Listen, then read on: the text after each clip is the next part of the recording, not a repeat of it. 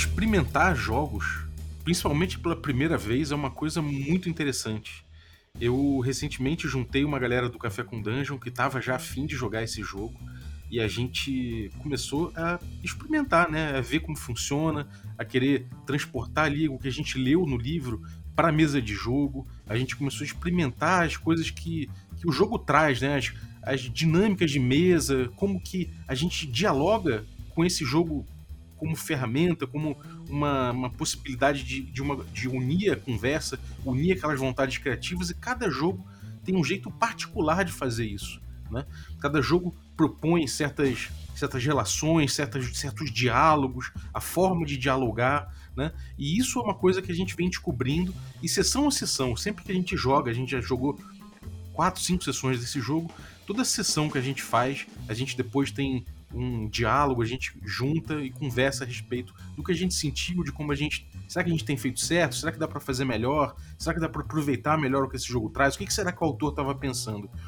Felizmente, a gente está na época da internet e já é mais fácil a gente trocar ideia com o autor. E por isso, a gente vai falar hoje de arquivos paranormais, de algumas dúvidas que surgiram durante a mesa e com o autor, o Jorge Valpassos, que é meu camarada, tá sempre aqui, e você já deve ter ouvido ele. Então, Vamos lá! Café com o quê? Café com né? Bom dia, amigos do Regra da Casa! Estamos aqui para mais um Café com Dungeon na sua manhã com muito RPG. Meu nome é Rafael Balbi e hoje eu estou bebendo aqui o, o, o meu café Ovelha Negra de sempre, delicioso, mas hoje ele ficou amarelo eu não entendi nada. Assim, eu faço isso enquanto vejo aqui o site do meu parceiro Promobit. Cara, o Promobit é uma rede social de consumo, né? Você tá ali para trocar é, promoções. Isso é muito legal, cara. Você conhece gente que tem é, que busca as mesmas coisas que você na internet e a galera vai cadastrando promoção, trocando reviews e tal, e acaba que o seu perfil de consumo acaba é, podendo você consumir coisas com, sempre com promoção, porque sempre tem alguém cadastrando alguma promoção lá. Então, prombit.com.br. Mas vamos lá, bem-vindo, Jorge. Bom dia. Bom dia, Balbi. Bom dia a todas, a todos que estão nos ouvindo aí no, no Café com Dungeon. É mais uma vez um, uma honra estar aqui trocando um pouco de, de experiências, né? A gente fica aqui nessa conversa gostosa. E se o seu café tá um pouco amarelo, eu posso dizer que a imagem que está aqui no finalzinho, aqui na borra do café, tem alguns presságios que podem indicar um futuro um tanto diferente. Siga as pistas, vamos trocar ideia sobre arquivos paranormais. Exatamente. A gente já falou dele aqui no Café com Dungeon. O, o Jorge veio para apresentar o, o, Arquivos Paranormais, então você pode voltar aí para dar uma para conhecer ele e tudo mais, como o Jorge representou. Mas agora eu experimentei mais o jogo, li duas vezes, inclusive, é, para me sentir seguro de mestrar legal, de mestrar não, né? De, de levar para o grupo, porque a gente decidiu lá como é que ia ser. Isso é parte do jogo, você decidir quem vai ser o diretor, que é o nome no caso. E Acabou que eu já queria um pouco essa função e acabei pegando para mim, né, na conversa com a galera. Mas enfim, é, apareceram dúvidas, né? Algumas dúvidas eu acho que talvez tenha, tenham aparecido muito por conta do meu perfil de jogo, que tenho jogado jogos com, com dinâmicas um pouco diferentes. Talvez outras porque cada um pensou um pouco de uma forma e a gente na mesa acabou tentando é, juntar né, essas formas de jogo ali numa coisa, numa coisa que seja mais coerente com o próprio livro, né? A gente tem às vezes essa mania de trazer é, dinâmicas de outros jogos para mesa, e eu sou craque nisso. Então, algumas dúvidas que pintaram eu queria tirar com o Jorge. Eu acho que essa dúvida pode ser dúvida de outras pessoas também, então vai ser interessante a gente trocar ideia disso. A primeira delas, cara, eu acho que foi a primeira coisa que pintou, foi a seguinte. A gente, no, no teu jogo, a gente tem é, as tarefas, né? As tarefas são, são, são coisas importantes dentro do jogo. De forma geral, quando o jogador quer fazer alguma coisa, ele tem. A gente tem três opções ali de, de encaixar né, o que o jogador quer fazer em três opções do sistema. Uma delas seria a ação livre, né? Uhum. Que acontece quando, o, quando não é uma tarefa voltada à investigação do caso, né? Qualquer coisa cabe aí, né? Isso, isso mesmo. A ação livre, ela tá. É, para quem já joga RPG, é qualquer tipo de ação que não, não impõe drama, né? Você tá ali conversando, fazendo algum tipo de, de ação, e como é um jogo de investigação, qualquer tipo de ação que não se refere diretamente ali ao caso é considerado uma ação livre. Assim como conversar ali, você tá é, interpretando ali o teu, teu personagem e tal. E essa é a ação livre. Uhum. É, e aí a gente tem outros dois tipos de. Aí tem as tarefas, né? A tarefa é quando isso, quando, quando o jogo acaba, o, o, a atitude dos jogadores, a vontade deles acaba encontrando a investigação. E aí, nesse caso, o jogo ele, ele foca de uma forma específica isso, porque ele é o centro do jogo, a investigação, né? E aí a gente tem dois tipos. Um deles, que é quando os jogadores estão fazendo alguma, alguma ação que é relativa às minúcias que eles, que eles têm, né? Ou seja, a características que os personagens deles trazem e que podem facilitar aquilo. Então, se o cara tem acesso aos arquivos da polícia, ele, ele na teoria, se não, há um, um, conflito em relação àquilo, ele não precisa rolar nenhum dado. Ele tem acesso àquilo e consegue indícios das pistas ou as pistas em si, né? Correto? Isso aí uhum. é, é assim que funciona, né? Isso, um dos objetivos, né, do, de é, qualificar, colocar essas três, esses três tipos de ação é primeiro para não inibir o jogador de falar e de, de, se expressar, então você não precisa fazer rolagem de dados para fazer algum tipo de ação mais odierna, por isso que é ação livre. E segundo, uhum. que uma ação que se você tem uma minúcia, né, você tem uma habilidade, você tem uma competência, você não precisa fazer uma rolagem de dados. Aquilo dali você é um habituê, você já, já, já tem aquele conhecimento, já tem aquilo ali, pô, se você é um bibliotecário de uma biblioteca paranormal. Ah, então, sei lá, você vai rolar um dado para entrar na biblioteca. Cara, não, você é o bibliotecário, você tem acesso ali. E isso agiliza um tanto o jogo e eu queria até deixar isso bem explícito, porque é muitas vezes as reclamações, né, da galera de, pô, esse jogo aqui tem muita rolagem de dados, quando que acontece e tal, então uhum. Coloquei para facilitar essa meio que essa hierarquia. Uhum. E tem uma outra coisa que eu, eu, que eu imagino que, seja, que tenha sido uma, uma vontade do, no design né, que você fez, que é de pautar um pouco a ação dos jogadores através de, dessas vantagens, né? Quando o jogador uhum. desenha o personagem, ele meio que ele pensa através dessas vantagens que ele tem, dessas minúcias, né? Não necessariamente vantagem, mas das características, né? E acaba que a, a investigação também é, é, acaba passando muito por aí, né? É, porque o que que ocorre, né? Tem, tem até outros cafés com dungeon, para quem não, não acompanhou, de um debate que o Balbi vira e mexe puxa, que é qual é a função do teu background, né? Do teu histórico do teu personagem. E quando a criação do personagem de arquivos paranormais, como ela tem, como ela é composta por minúcias muito distintas que vão desde elementos que têm a ver com seus dramas pessoais até marcos na sua vida, né, que são marcos e representações, você está ali literalmente gamificando, né, o, o teu background. E isso faz com que você possa ter abordagens distintas para a investigação do caso, às vezes é, se relacionando com um hobby seu ou com alguma vivência que você teve, ou com a sua profissão, e isso te dá diferentes abordagens. Então, aquele tipo de, de, de, personagem que você não vai ter 600 páginas de histórico, vai estar tá tudo sintetizado na ficha de personagem e vai ser útil, né, pro, pro jogo. É fácil trazer pro jogo, né? Inclusive é um guia bom pro mestre pensar o mistério, né? Uhum. Ou as pistas do mistério, né? Agora, cara, aí tem o terceiro tipo, e é aí que reside, que reside, é, residiu a primeira dúvida que a gente teve. Que é o seguinte: a, a, o terceiro tipo, a, a, segunda tarefa, né, que é o terceiro tipo de ação, é uma tarefa narrativamente significativa, significativa, né? Que é o que é o caso em que a gente tem ali os, jogadores investigando existe um conflito, existe alguma, algum risco envolvido. Quer dizer, existe alguma, algum, algum conflito ali, alguma, a, a, acaba se fazendo necessário um teste de uma perícia, de alguma coisa, porque o personagem acaba correndo algum risco, acaba tendo algum conflito em relação àquilo, né?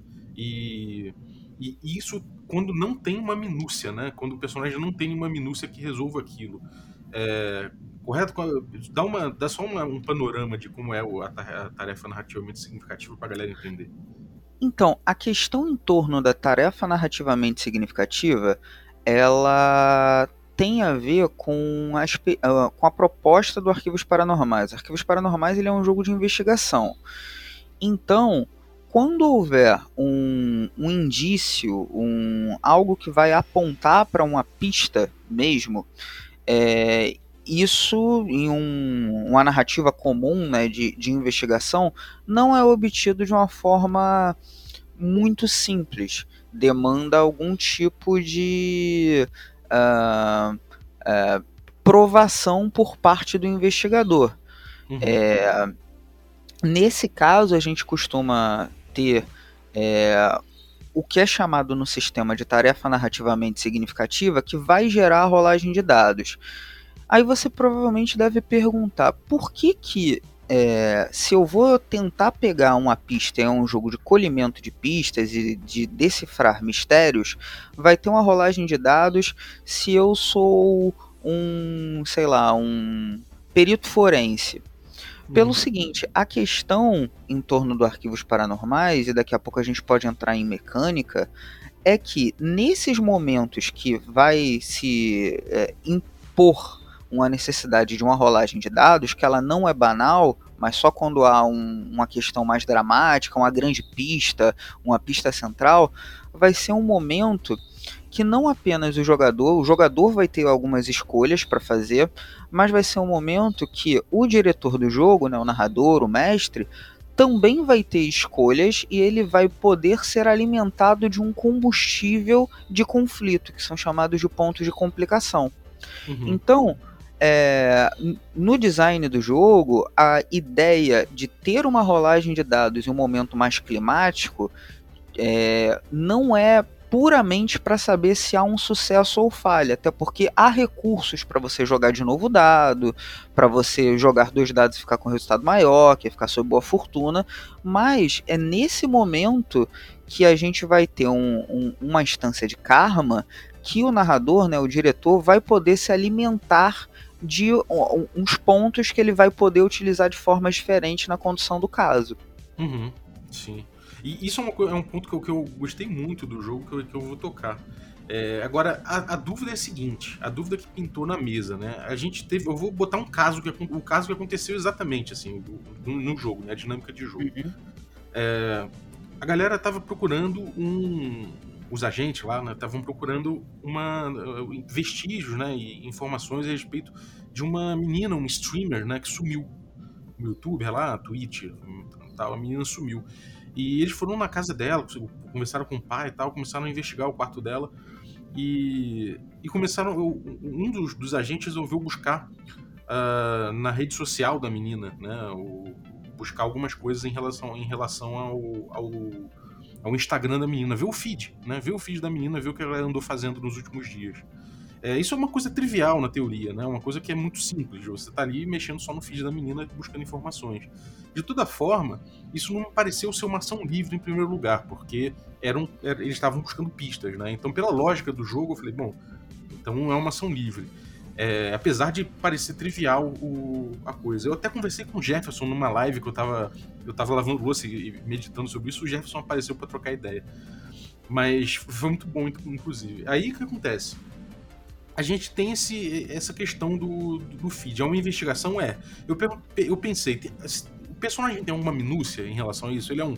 Ele tem aí ele tem alguma coisa relativa a stalking, ele é um stalker, ele é um cara que tem, tem hábito de, sei lá, de, de, de seguir os passos de alguém, de fazer alguma coisa assim, ele não tinha nada.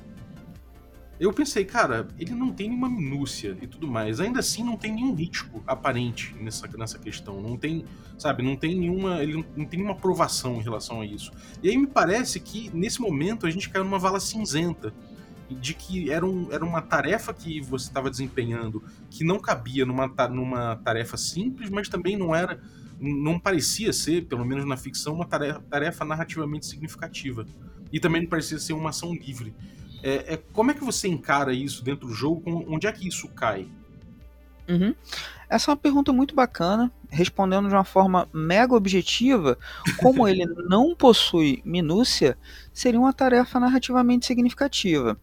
Uhum. É, aí você vai falar, poxa, mas o que, que aconteceria é, se ele tivesse uma falha? Normalmente eu já que seria algo relativamente comum, né, rolar o feed, algo nesse sentido, eu deixaria isso aberto ao jogador construir, mas se a gente estivesse pensando no, no nosso mundo aqui, eu estaria ali pesquisando e tal, pô, abri um monte de aba ali de qualquer jeito, não peguei a informação que eu queria, mas por que, que eu considero essa uh, situação que, para alguém que tem minúcia, ela seria uma, uma tarefa, e para quem não tem minúcia, é uma tarefa narrativamente significativa? Justamente por isso. Quem já tem aquele costume de estar tá ali vasculhando, analista de dados, algo no sentido, para ele aquilo dali é comum. Mas para quem não possui nenhuma espécie de hábito ou treinamento ou nenhuma nada que, que coloque aquilo dali como algo rotineiro, para ele é a, a chance dele se desfocar, perder a concentração. Quantos de nós é que estamos navegando na internet, às vezes até fazendo alguma coisa séria, se perde ali com várias abas abertas? Uhum. Então é uma, é, uma, é uma possibilidade por que, que, que esse debate em torno desse elemento da mecânica de jogo é um debate importante? É pra gente, isso foi uma coisa que eu, quando estava escrevendo Arquivos Paranormais, estava pensando, que é o seguinte: nem sempre algo que é simplório, ou que é evidente, ou que faz parte da minha rotina, vai ser para outras pessoas. Vou dar um exemplo super simples. É, eu tenho uma, uma dificuldade de fazer determinadas é, ações que são ações que são consideradas super comuns para outra, outras pessoas. Por exemplo, sei lá, se eu estou cozinhando e tem uma pessoa que está falando comigo e tal, eu, eu não consigo focar às vezes no assunto porque eu estou focado ali no, na cozinha e tal, porque eu, sei lá, não quero me queimar, não quero que role alguma coisa errada. Agora, e, sim, cortar o dedo, algo assim. Agora tem pessoas que colocam isso com muito mais naturalidade. Ele já tem a minúcia ali, que, sei lá, é cozinheiro, ou que já tá com hábito de, de fazer esse tipo de atividade, sabe? Então, para ele, ele consegue. Eu teria que, se tivesse é, de conversar e é, algum assunto mais complexo e tá conversando e tá cozinhando, eu teria de rolar ali um dado, outra pessoa não. Uhum. E aí, por que que eu me cortaria? Isso aí é uma coisa que é, é interessante. Ué, uma pessoa comum tá ali cortando cenoura, não se cortaria, mas eu tô ali conversando com alguém. Foi o meu problema. Aí eu me cortaria, por isso. Uhum. A, gente, a gente acabou indo para esse caminho mesmo. A gente acabou uhum. decidindo que seria uma. Quer dizer, a primeira vez que eu joguei, né, que, que deu esse, esse, essa tela azul em mim, eu deixei o cara fazer normal. Eu considerei uma ação livre. Que doideira, né? Eu, eu acabei indo para um caminho errado. Mas depois eu li no, no, de novo o livro, a gente debatendo no final da sessão, é, a gente chegou à conclusão de que a gente teria que jogar uma, uma, tarefa narrativamente significativa, até porque tem algumas questões aí que eu queria só tirar a prova dos nove contigo se o pensamento foi correto na hora. Vamos nessa. A primeira coisa é que no, quando você falha numa tarefa narrativamente significativa, é, essa falha, o, o, efeito dela, né, eu, o mestre, o, desculpa, o diretor pode guardar. Né? Ele uhum. pode ganhar isso como uma complicação, um ponto de antagonismo, alguma coisa que ele segura para criar problemas na, na sessão depois, se ele quiser. Né? Ele pode botar, inclusive, que a falha na tarefa de que um personagem tentou, pode, eu posso guardar esse, esse ponto que eu ganho, esse, esse, essa, esse recurso, e gastar para gerar uma compensação para outro personagem em outro momento. Né? Então, Isso. acaba que, de certa forma, é, eu, para agir como mestre, eu preciso, como, como diretor, eu preciso desses pontos, né? É, uhum. é, as rolagens, é, é, tipo, se, se, tudo eu começar a botar como uma, uma tarefa, como uma ação livre, acaba que eu vou rolar muito menos e, e não ter rolagens, no caso, é, não, não geraria muitos conflitos dentro do jogo, né? Então eu falei, cara, de certa forma, se eu começar a não pedir rolagem para nada também, eu começo a ficar sem recurso, né? Eu não sei se isso é uma coisa, se isso é uma coisa que, que foi bem amarrada assim ou se foi viagem minha. Então, é... na real. Tem uma segunda camada nessa economia de, de pontos de protagonismo e antagonismo que costuma não ser é, observada numa primeira, à primeira vista. Vocês já estão é, jogando já tem aí algumas sessões, então vocês já estão pegando essas nuances. Tem um, um ponto que vai construir dentro do, de, um, de um episódio, né, de um caso de arquivos paranormais, quase que uma. Eu não vou dizer que é uma tendência, mas o, os jogadores eles têm um agenciamento também de quererem ou não utilizar as suas minúcias para fazer tarefas ou usar ta ou recorrer a, ta a, tarefas narrativamente significativas. Te explico. É, se eu tivesse a minúcia de sou uma pessoa que sei me concentrar lá naquela ação de estar tá cozinhando e conversando com alguém sobre algo do caso, se não é ação livre, tá? Uhum. Se, se eu estiver investigando sobre o caso enquanto estiver conversando, é, enquanto estiver cozinhando, e eu tivesse a minúcia de ser uma pessoa com uma boa concentração, se eu uso essa minúcia, lembrando das regras do arquivos paranormais, para ter a tarefa para é, ter ser bem sucedido na tarefa, eu marco essa minúcia e não posso usar essa minúcia novamente até o final do caso, uhum. até o final daquela partida. E isso gera algumas situações que são situações interessantes. Será que eu quero gastar essa minúcia aqui e em uma situação futura é, eu não vou ter essa minúcia para ficar sob boa fortuna? Uhum. Se eu gasto essa minúcia aqui, aquela minha próxima tarefa, que seria só uma tarefa, vai automaticamente virar uma tarefa narrativamente significativa. Então, não é algo que é necessariamente arbitrado pelo diretor. O jogador ele agencia se ele uhum quer utilizar essa minúcia. A questão não é só eu tenho alguma minúcia para é, não fazer essa jogada de dados. Não, eu quero fazer essa jogada de dados porque eu tenho uma perícia, por exemplo, com um nível alto, uma perícia D10 e um D12. Eu me coloco em risco aqui porque eu quero segurar essa minúcia, porque essa minúcia é um recurso meu, porque eu posso utilizá-la em um outro momento fazendo uma jogada de dados com a perícia D6. Aí eu preciso dessa minúcia, sabe? Então, não é puramente quando você vai rolar dado ou não vai rolar dado. Eu costumo devolver essa questão justamente para o jogador. Você quer usar essa minúcia aqui e ter meio que esse sucesso automático? É a melhor é, opção que você tem aqui para o jogo, pensando em possíveis é, situações que você vai se envolver e tal. Então é um pouco sobre isso também. Existe esse componente estratégico no Arquivos Paranormais. Uhum. É interessante isso, cara. E, e tem uma coisa em relação a essa coisa de desvincular necessariamente, né? Ou seja, se, se o, de repente eu assumo um risco na, na tarefa narrativamente significativa e eu falho, não quer dizer que eu vou sofrer com, com, com os problemas atrelados a esse risco imediatamente, né? Como, como o diretor guarda o, o recurso, é, ele, pode, ele pode não fazer, eu, por exemplo, cortar o dedo ali naquele momento, né?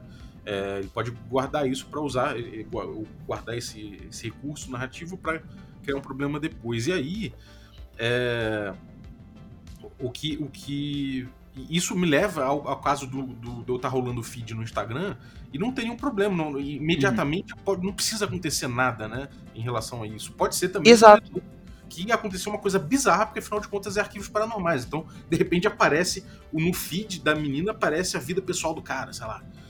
Aí tô viajando uhum. também. É, é, como é arquivos paranormais, você pode usar é, essa coisa do, do extravagante, do, do, insólito nesses momentos, Sim. né? Então abre esse espaço e também abre espaço para para eu simplesmente deixar rolar o feed e você, cara, você não viu nada agora e eu guardo esse ponto para mim, né?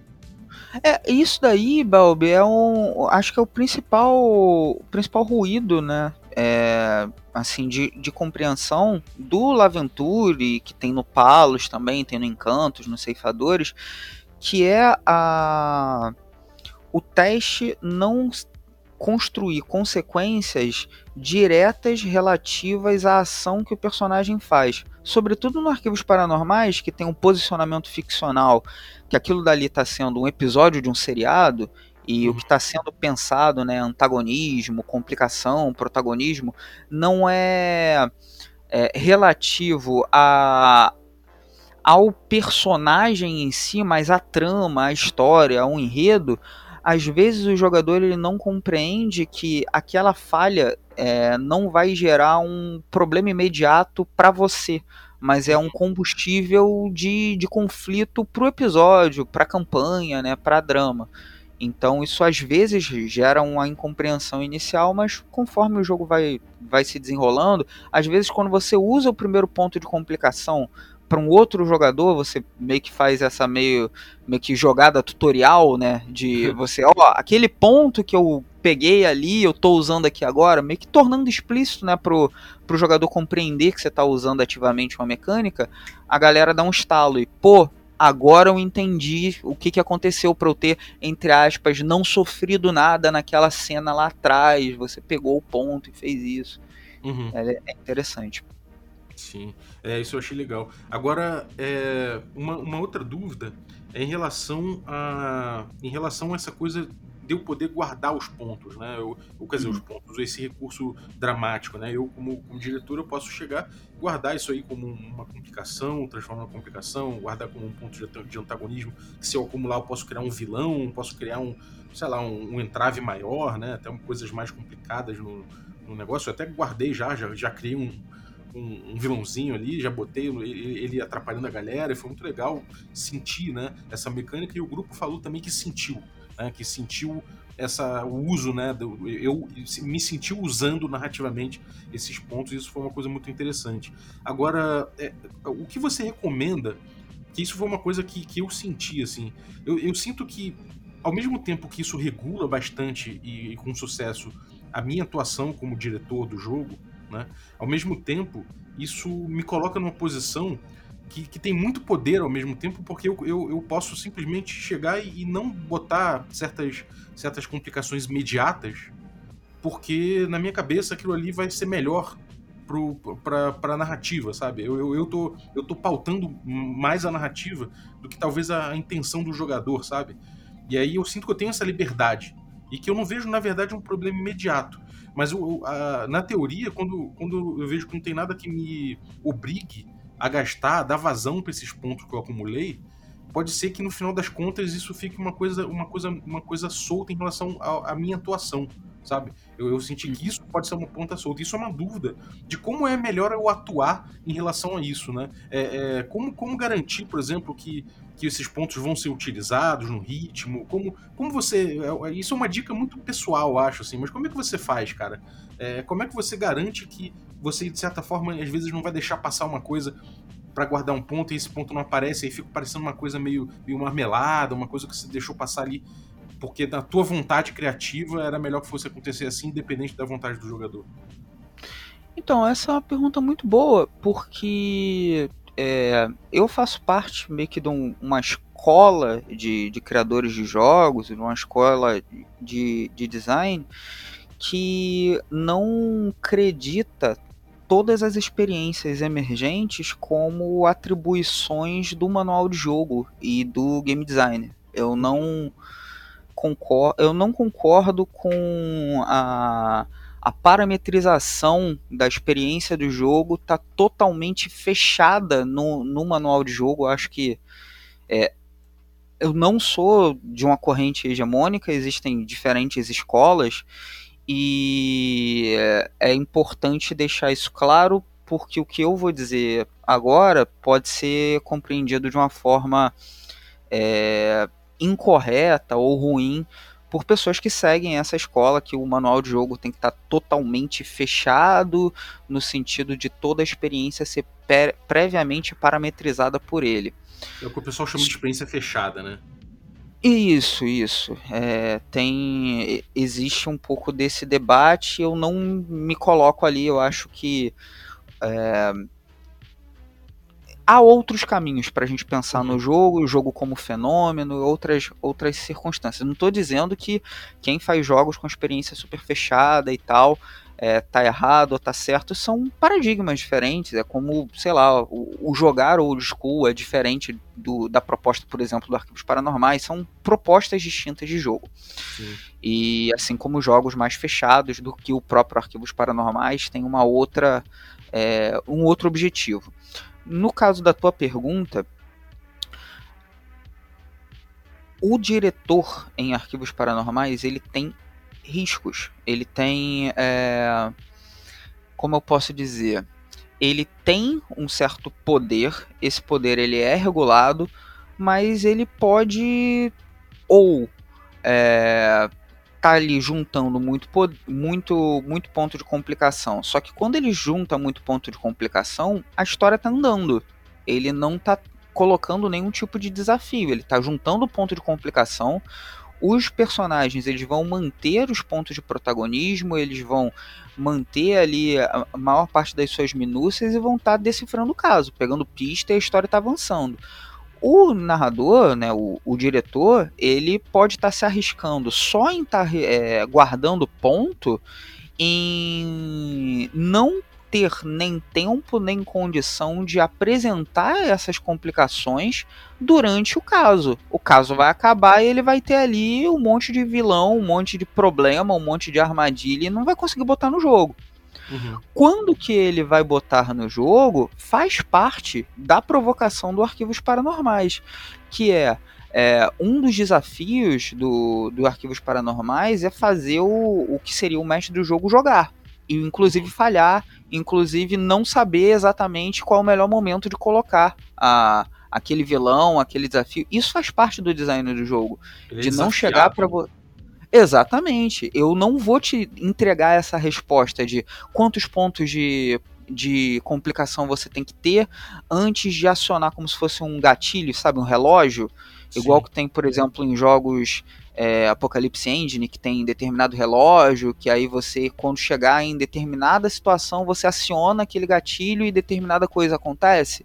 Uhum. Eu não pus isso em arquivos paranormais propositalmente para que o, o diretor ele possa errar, ele possa apostar, pô, botei aqui na cena errada, e a galera passou reto e nem, nem bateu de frente com, com o vilão. E eu perdi esses pontos todos de, de complicação aqui. E vida acontece.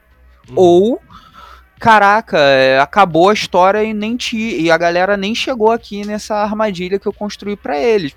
Ok. E é isso aí, sabe? Uhum. É, é, é engraçado, é, por um momento eu cheguei até diga. a pensar o seguinte: que, olha, eu estou construindo aqui o, o, caso, né? Tô criando as pistas, essas pistas eu acabo criando muito com, com vistas às minúcias do, dos personagens, né? Então acaba que, de certa forma, eu estou botando ali pistas na, na, na, na, área de atuação deles, algumas um pouco fora para ter conflito, mais conflito. Mas de forma geral, se eu, eu, foi o primeiro pensamento que eu tive, né? Se é, se acaba, acabasse de eu não usar pontos de, de. ou conscientemente não usar os pontos de, que eu tinha de antagonismo e complicações, uhum. acabava, acabaria que no fim das contas o, a estrutura que eu criaria seria praticamente uma, um, um trilho, né? Eles seguiriam esses, esses, Sim. esses pedaços de pão que eu joguei ali para eles, e aí eles chegariam no fim sem, sem maiores problemas. É, Exatamente. Eu não usei nada. Porém, é, afinal de contas, isso não é um problema de agência, porque eles mesmos criaram os personagens com os minutos. Isso aí. Né? Eles estão seguindo o que eles criaram ali em torno da, das minúcias. Então, no final das contas, você acha, né, tem a ilusão que você está guiando a, a tomada de decisão dos jogadores, mas a tomada de decisão dos jogadores e os sucessos que eles tiveram foi de acordo com o personagem que eles criaram. Uhum. E, e, tem, tem uma, uma consequência importante sobre essa economia é, de pontos de complicação, que é a modulação da narrativa que você pode construir. Vou dar um exemplo super comum agora já pensando mais naquela tua questão de ah, dar dica para quem está narrando e tal. Se você quer pensar em uma narrativa mais próxima do monstro da semana, com um antagonismo climático no final, que eu acho que é, é o que é mais comum né, na tradição dos jogos de RPG, de uhum. ter o chefão, um grande desafio no final, você vai juntar ali os pontos de, de antagonismo, né, que são as complicações, vai criar seus antagonistas, e aí você considera as minúcias do caso como índice elas não precisam ser cumpridas de uma forma linear, mas se tem cinco construídas, quando tiver na quarta, próxima da quinta, é o momento de você botar o chefão, uhum. sabe? É, agora, se você já pensa de uma forma a distribuir os conflitos, usa as próprias minúcias do caso para que você vá colocando os minions, os desafios e distribuindo de acordo com as cenas. Se você quer uma coisa mais com a curva mais aguda, assim, uma curva climática, junta, mas para você ter é, uma visão do andamento da história, dá uma olhada ali nas minúcias que já foram cumpridas ou não. Você vai dando um cheque. Poxa, se eles têm cinco para cumprir, por exemplo, e eles já estão na terceira, em teoria, eles já passaram na metade da história. Se é o momento de colocar o vilão, algo no sentido, eu já posso ali apresentar a partir dessa quarta minúcia que o pessoal tá chegando. É, coloco as primeiras aparições dele e tal, faço ele fugir, e depois na última eu, eu coloco eles diretamente para ser um conflito. Então a dica que eu dou para quem está iniciando, né, sendo um diretor, de como que eu vou colocar, onde que eu vou colocar, é toma o próprio planejamento do teu caso como uma instância para que você saiba onde e quando colocar esses vilões ou esses desafios. E o mais importante, né, se você criou um cenário vivo, orgânico e que tenha locações que são significativas, associe a dada locação, tipo a fábrica abandonada, a possibilidade de ter é, uma gangue em torno da fábrica abandonada, uma gangue de lobisomens, algo no sentido, é maior do que no centro da cidade, meio-dia, sabe? Acho que é uma coisa que você pode também ir povoando essa sua cidade, esse seu cenário. Interessante, cara. Agora, uma outra dúvida que pintou, e aí isso por parte tanto dos jogadores quanto minha, é na coisa da descrição. A gente partiu para um caminho muito descritivo logo de cara, sabe? Uhum. É, nas cenas, os jogadores já chegavam falando. Eles, em vez de falar, pô, eu vou chegar e vou, vou analisar o computador da, da, da menina que sumiu, por exemplo, eles vinham e falavam, bom, vou ligar e vou olhar o. sei lá, vou olhar o. o Gmail dela. Eu tenho, eu tenho acesso ao Gmail? Ah, não tem? Ah, então eu vou tentar hackear as senhas. Ele, ele, tipo, é, a investigação acabou passando muito por muitas etapas muito esmiuçadas. E eu pensei que talvez é, isso foi uma coisa que os jogadores também sentiram no final da, da, primeira sessão, então foi logo de cara, assim, uma coisa que, que eu acho que é natural que pinte logo nas primeiras sessões, é de que se eles deviam descrever uma, de uma forma mais sintética, né, de uma forma mais resumida, falar, por exemplo, vamos procurar no computador da menina se eu pego alguma informação dela, ou nas redes sociais, que seja, mas que seja uma coisa mais ampla, e aí rola o dado, se for o caso, uhum. faz a denúncia, e aí depois descreve, ou se ou se não, se era uma coisa se, se realmente havia alguma coisa alguma coisa que estava acontecendo ali que não era exatamente como, como devia ser, porque a gente levou dessa forma, né, com muita descrição, e acabava que, sei lá, eu tinha, sei lá, muitas muitas e muitas rolagens para fazer para coisas muito específicas, sabe? Aí... O problema de você colocar muita descrição é que você impede a construção, você bloqueia um tanto da construção ficcional enquanto consequência da jogada de dados. Se você uhum. apenas descrever é, que você está pesquisando no computador e não efetivamente abrindo o Gmail e tal, etc., é, eu posso considerar que, por exemplo, um crítico ou um sucesso indica que você conseguiu hackear o, o Gmail e pegar mais informações. Agora, um problema, você pode ter pego as informações superficiais, mas você não tem a senha, você não conseguiu hackear, então você não conseguiu pegar todas as informações, algo no sentido. Então, as descrições que elas indicam qual é a sua intenção, né? Tem até isso lá no manual, é, descreva qual é a sua intenção. Eu vou pesquisar no computador. Uhum. Até o a, a... é um verbo, né? Exatamente. É, isso ajuda muito a, a, você descrever a tua ação. Você mobiliza o verbo da sua perícia e você vai notar que esse, esse verbo ele vai, vai fazer questões, tipo, o que, que é um intuir? O que, que eu perceber? O que, que eu percebi? Eu tentei perceber. O que? Como?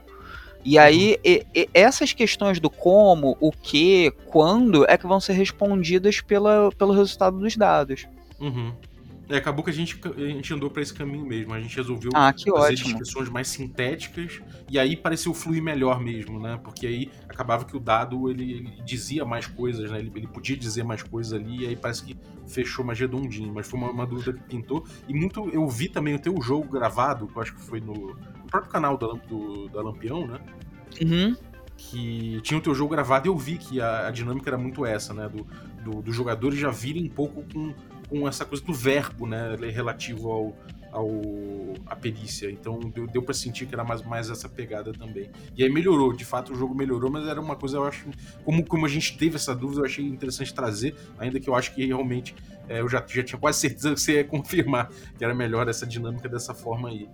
Maneiro, é, cara. Sobre, sobre, a questão do verbo, né, é, é, também importante sublinhar que os oito, as oito perícias, elas têm ali o nome tão como verbo, mas isso não significa que você tem de fazer uma interpretação mecânica, do tipo, ah, eu vou usar o perceber, eu vou tentar perceber. Você pode flexionar o verbo, né? Nós somos é, falantes né, da, da língua portuguesa, né? Então também é importante lembrar que você não precisa ter aquela. É, o comando de usar a perícia não é apertar um botão. Então você não precisa. Uhum. Ó, estou aqui, vou utilizar o intuir para. Não é assim, né? Tipo, Sim. É, você pode estar tá ali, né, na imersão, interpretando seu personagem. Cara, eu vou tentar aqui é, o, de uma forma mais, mais fluida me conectar aqui com outras é, realidades, utilizando da minha intuição e tal pô, aí o, o, diretor consegue meio que traduzir essa sua fala, essa sua descrição de ação para, pô, isso é uma jogada de intuir. É, é isso porque às vezes a gente vê é, a galera jogando, às vezes eu vejo isso e fica muito naquela coisa de é, considerar tipo um talento ou uma perícia, né, de, de uhum. outros jogos e chegar ali e apertar um botão, né? Vou usar o, uhum. o combater. E, não, não precisa, cara. Você pode falar que vai dar um soco, que vai dar um tiro, que sabe? É, não precisa. Vou usar a perícia tal. É, é, o problema eu acho que era, era, de ser muito específico demais, porque aí, no caso, é, sabe, se você posiciona tão, com tanta minúcia inicialmente, depois ah, sim. é difícil para você ver um para você ver uma decorrência, né? Então para você ver um, o dado né, trabalhando melhor, porque aí ele você meio que aquela descrição tranca a relação dela com a mecânica, mas realmente funcionou bem melhor depois. É... Pô, maneiro, cara. Eu acho que a gente a gente tirou algumas dúvidas que a gente tinha aqui, não sei. Ah, tem uma terceira dúvida. Sobre Manda ver. A, a gente ainda não chegou nesse ponto, mas os jogadores leram um livro. É, um deles se interessaram, compraram. Até eu acho que comprou contigo um livro, né? Eu, eu até perguntei para você se tinha cópia ainda, porque alguns não acharam, e é bom falar pra comunidade. Verdade. O Jorge tem com ele cópias ainda, né? Momento Jabá, mandem mensagens, pode mandar DM aí, eu ainda tenho, eu mando, mando pro Brasil todo, mando com dedicatória e mando ainda com sangue alienígena diretamente para você. Maravilha. Aí a galera pegou e viu e a gente ficou meio assim, caraca, como é que esse negócio da rolagem final? Né? A gente, no fim da conclusão de caso, a gente tem uma rolagem né, que é. é. de acordo com um dado que vai melhorando ou piorando conforme os jogadores vão adquirindo as pistas e resolvendo uh, cada minúcia do caso, né? E, e aí, no fim, no fim, o sucesso, o grau de sucesso da, da narrativa, eh, do, do, da, da, narrativa não, da pesquisa, né, do, da investigação, vai depender ali de, de, de quanto saiu naquele dado, né? E aí pode ser uma coisa que não dê muito certo, uh, eles, eles descobriram certas coisas, só que a, a... Caraca, você tá ouvindo aí, cara? Tô. Nossa. O que, que, é isso? É o vento aqui, bicho. Sinistro. É arquivos paranormais, olha só. A gente tá aqui mexendo com coisas que nem a sua realidade vai acreditar, vai, vai, vai tornar real aquilo ali, olha só. É, pior que tá tudo fechado aqui. Mas enfim, é, aí, o, dependendo desse resultado, o, o, pode ser inconclusivo o caso, a investigação, uhum. pode ser que é, o antagonista tenha, tenha conseguido bloquear uh, os efeitos da investigação, enfim, alguma coisa pode dar errado ali e a, a investigação toda pode, pode não ter dado frutos, né? E eu acho que a maior dúvida, eu acho, eu acho que a gente entendeu para que, que serve, sabe? Qual, qual o motivo de ter ali, mas ao mesmo tempo a gente não entendeu a dinâmica, assim. E isso é uma coisa que a gente até trocou ideia, e eu não sei exatamente, assim, é, é quando terminam as pistas, quando terminam as minúcias, os jogadores percorreram conquistando elas ou perdendo, e aí automaticamente eu jogo dado? Como é que entra isso na narrativa? Como é que funciona essa, essa questão? Isso depende muito da cena final e do da agência, né, do cenário que foi criado. Se a gente for pensando, se a gente for pensar em um cenário que normalmente tem a, uma agência e que tem um relatório que é enviado ou que tem uma reunião com a direção no final, uma coisa meio MIB ou mesmo arquivo X, é, essa jogada ela ocorre nesse momento. Ó. A gente acabou ali a investigação, tá voltando para a nossa base, para para as instalações da nossa agência, está fazendo a reunião final, a gente está entregando aqui, esse aqui é o dossiê final, ou então essa aqui é a nossa conclusão, e é ali que é feita a jogada de dados, que aí você meio que encarna o papel do dire... da, a, a direção se funde ao diretor e é feita essa jogada de dados no final. Entretanto, uhum. você pode ter distintas, distintos posicionamentos. Vou dar um exemplo. É, ah, a gente está curtindo mais uma pegada Supernatural, a gente acabou de fazer um ritual de banimento ou de exorcismo. E aí, o que, que rolou? Acabou o ritual de exorcismo, a gente pegou todas as. É, todas as pistas para fazer ali o círculo e todos os selos e tá utilizando as palavras e tal. E aí, como resposta ali ao ritual, a gente vai jogar o dado para ver se foi banido mesmo lá aquele espírito, aquela coisa, aquele demônio, o que for. Uhum. Entendeu? Então você pode, dependendo do tipo de, de, de investigação, essa jogada de dado ocorre mesmo, por exemplo, se for um monstro da semana e que a investigação é para pegar o ponto fraco, é, identificar qual é a ação dele, algo nesse sentido quando você estiver, em vez de você narrar o combate final, essa jogada de dados no final, ela pode lidar justamente com essa situação de você estar tá com todas as armas, com todas as, as informações para derrotar aquele monstro. Então, em vez de ter turno e rolar de dados e tal, essa jogada da solução do caso, como é a jogada de solução do caso, ela vai sintetizar essa narrativa de enfrentamento, porque é um jogo que não é sobre enfrentamento, é um jogo de investigação. Uhum. Então, é essa questão climática no final, ela pode ser desde um banimento do monstro, enfrentar ele, mandar uma alma para outra dimensão, sair de uma casa assombrada, que também pode ser isso, né? Pode ser uma, uma, uma narrativa de escape, tipo escape room, ou uhum. mesmo de você entregar para um uma coisa assim mais burocrática, né, pro, pro seu gerente, pro seu chefe de departamento, aquele relatório ali no final de uma investigação. Uhum. Maneiro. É, e pode ser problemas burocráticos, pode ter milhões de problemas relativos a isso, e aí nesse, nesse ponto o diretor toma a narrativa e ele explica o que aconteceu no final, né? Ele é meio que Exatamente. um encerramento, né? Por isso que é importante para quem está sendo diretor do Arquivos Paranormais, é, e aí, tranquilinho, até a questão de, da nossa gravação, porque eu tinha um tempo aqui para sair, mas eu recebi uma mensagem que tá tendo um atraso, então eu posso ficar mais um tempinho, alguns minutinhos a mais, então sem problema. Beleza. É, e aí, é, para quem está sendo diretor, para quem está mestrando arquivos paranormais pela primeira vez, ainda que grande parte do jogo você não tem ali um controle, um planejamento prévio, porque você vai receber os pontos durante a aventura para você fazer as, as complicações e tal, é interessante já pensar nas, nos diferentes finais, no que, que se, o que, que se significaria um sucesso nessa jogada de solução do caso, que seria o final bom, por assim dizer. A galera entendeu o que, que aconteceu e conseguiu decifrar o mistério, o, a falha, o problema e o crítico. Uhum. O que, que eu costumo fazer? Eu costumo é, colocar um esboço, tipo de caminhos que podem dar problema, falha e tal, mas é um esboço, nada escrito em pedra. Uhum. E conforme os jogadores forem é, jogando, fazendo as suas ações, eu volto lá atrás no, no planejamento e vou adequando. Por exemplo, é, vamos dizer que tem ali um antagonista que conseguiu é, em um dos finais possíveis, que seria o problema. É, ah, no final das contas, o antagonista ele enganou os jogadores, é, os, os, investigadores, e ele fez com que eles pegassem uma pista falsa. E na verdade ele, ele conseguiu fugir. Só que no meio da, da, da aventura, no meio do caso, eles mataram o antagonista. Eu, uhum. esse desse jeito não pode ser, sei lá, então ficou ali um seguidor dele, então é importante também que esses finais que foram meio que esboçados no início, rascunhados, eles não sejam escritos em pedra, senão você vai ser obrigado a fazer um Deus Ex Machina às vezes para fazer com que o final se encaixe como você quis. E RPG não é isso, né? Não é roteiro. Sim. Porra, maravilha, cara. Então acho que a gente cobriu aqui as das principais dúvidas que apareceram durante o jogo e que, felizmente, a gente acabou realmente resolvendo no caminho certo. Então, parabéns, jogadores. Nos refletimos. É, a que bom. reflexão funcionou.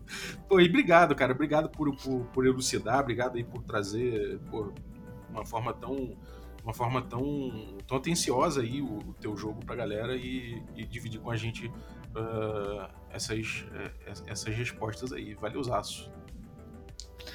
É, eu agradeço, agradeço também essa entidade sussurrante que estava aí ao fundo de nos manter em paz. Felizmente a gente tem sanidade para concluir o episódio. Agradeço todo mundo aí do Café com Dungeon por mais essa. É, esse foi um episódio paranormal, um episódio insólito. Com aí você pode falar que não sou só eu, né? Tem mais um outro alguém que tá aqui na entrevista, tá aqui no bate-papo, mas a gente ainda não sabe quem é. Quem sabe a gente descobre nas investigações depois que o episódio acabar. Será? É, maravilha, cara. Algum recado pra galera, Jorge? Ah, é, além desse jabá totalmente emergente que apareceu, tenho vários livros. Vocês podem entrar em contato comigo se vocês quiserem. Eu envio, faço a dedicatória. Minha arroba é Valpaco Jorge. É, tá rolando agora um, um financiamento de um jogo meu e um jogo do Jefferson, o jogo do Jefferson se chama Abandonar e Toda a Esperança e o meu se chama Efêmera. É, esses dois jogos estão no catarse.me barra alimente a chama 1. São dois jogos assim mais experimentais, bem bacanas, só dá uma acessada lá no, lá no Catarse. A meta já tá batida e tal, então é só, só você apoiar e tem lá várias outras metas. E é isso. Muito obrigado e a gente troca outras ideias em, em outros momentos. Foi, foi um papo bem legal.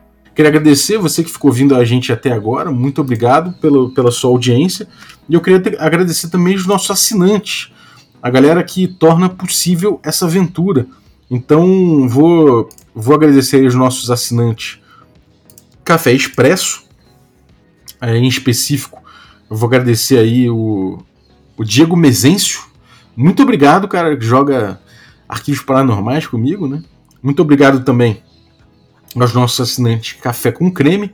E aí vou agradecer aí o, o, o Bruno Tássio Cachoeira. Obrigado, cara, valeu pelo seu apoio. E vou falar também dos nossos assinantes Café Gourmet. Então, muito obrigado, Gilvan Gouveia, Ricardo Mate, Adriel Lucas, Bruno Cobb, Diego Sextito, Caio Messias, Rafa Cruz, Abílio Júnior, Denis Lima, Matheus Guax, Jean Paz, Franciola Araújo, o Mingo, o Daniel Melo, o, o, Vinícius Lourenço, o Rafael Garotti, o Vinícius também que, que joga aí, o Mate também que joga e jogam aí com, com, a gente, o, o Caio Messias, essa galera aí do, do Arquivos Paranormais, o Rafael Garotti, né, o Guilherme Nojosa, o Pedro Cocola, o Erasmo Barros, o Tito, o Pedro Biziner, a Pati Brito e o Rodrigo de Lima Gonzalez. Galera, muitíssimo obrigado pelo apoio de vocês, um abraço e até a próxima.